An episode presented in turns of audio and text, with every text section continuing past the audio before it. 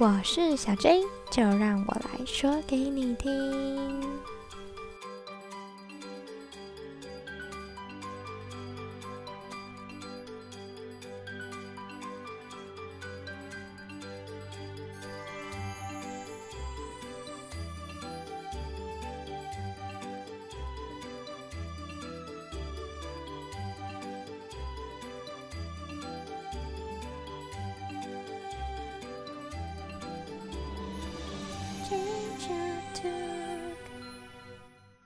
Hello，大家好，今天要跟各位介绍的绘本叫做《学校这个大怪兽》。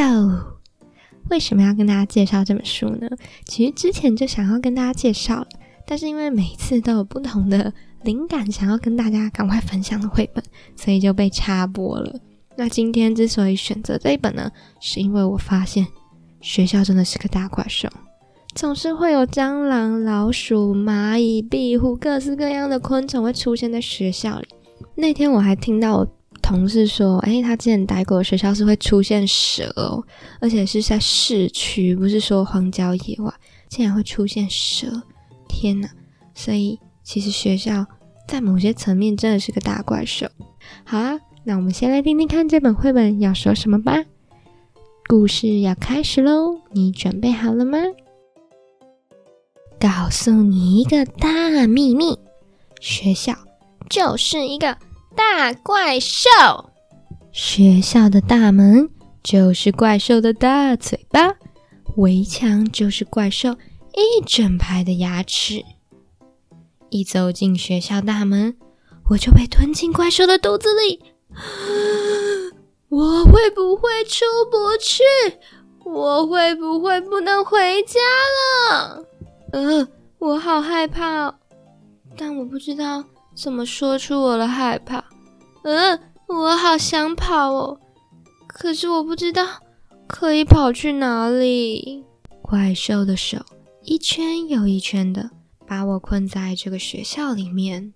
啊，作业把我吃掉了，一本又一本的，让我每天都好累哦。呃。老师把我吃掉了，一个又一个都张大眼睛的盯着我看呢。而我亲爱的爸爸妈妈却每天都准时的把我推进怪兽的嘴巴里。妈妈说：“你不可以不喜欢怪兽，但要找出与它和平共处的办法。”爸爸说。怪兽有好有坏，多观察一下，或许你会找到它的优点哦。可是我还是不喜欢大怪兽，我想用我的怪兽，刷刷刷刷刷刷，把它撕成小小的碎片。然后我想变成大巨人，砰砰砰砰，把它踩得扁扁扁。我想用我的大脚。咦，把它踢到火星去，再也别回来啦！我还想办个 barbecue 派对，怪兽那么大，那可多找点人来一起吃呢。可是好奇怪哦，慢慢的、慢慢的，看着看着，这个大怪兽的大嘴。好像没有那么大了耶，然后作业好像也没有那么难哦，也没有那么累了。老师看起来都笑眯眯的，也没那么可怕了嘛。啊，原来老师的眼睛也是弯弯的呢。也不知道从什么时候开始，老师已经变成我的好朋友了。我最喜欢跟老师一起打篮球。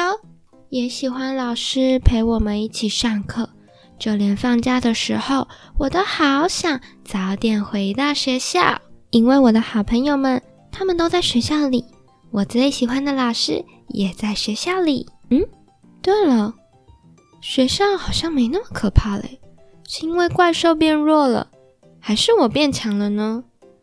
还是怪兽本来就不可怕呢？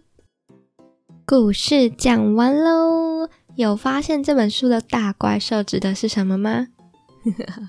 其实这本书的大怪兽指的是上小学啦，因为小学跟幼儿园它的生活作息是差非常非常多的。虽然幼儿园称之为学前教育，但是其实他们的重心，应该说我们的重心呢，是摆在生活自理，还有社会人际，还有一些情绪上面的。我们的六大领域呢，跟国英数社会这种次这种科目是完全不相干的。啊所以对于很多孩子们来说，小学就是一个很大的怪兽，对他们来讲还是有一定的恐惧存在的。所以说，如果你的孩子已经是大班了，因为幼小衔接的部分，我们会从大班就开始引导孩子。让他渐渐去熟悉，渐渐壮大自己的心量和勇气。最好的呢，还是跟自己幼儿园的好朋友们都一起上小学啦。我还记得去年的那一群毕业生啊，因为我们学校在学区其实蛮小的，我们学校班毕业生几乎全部都上同一所国小，然后那个国小的小一班级哦。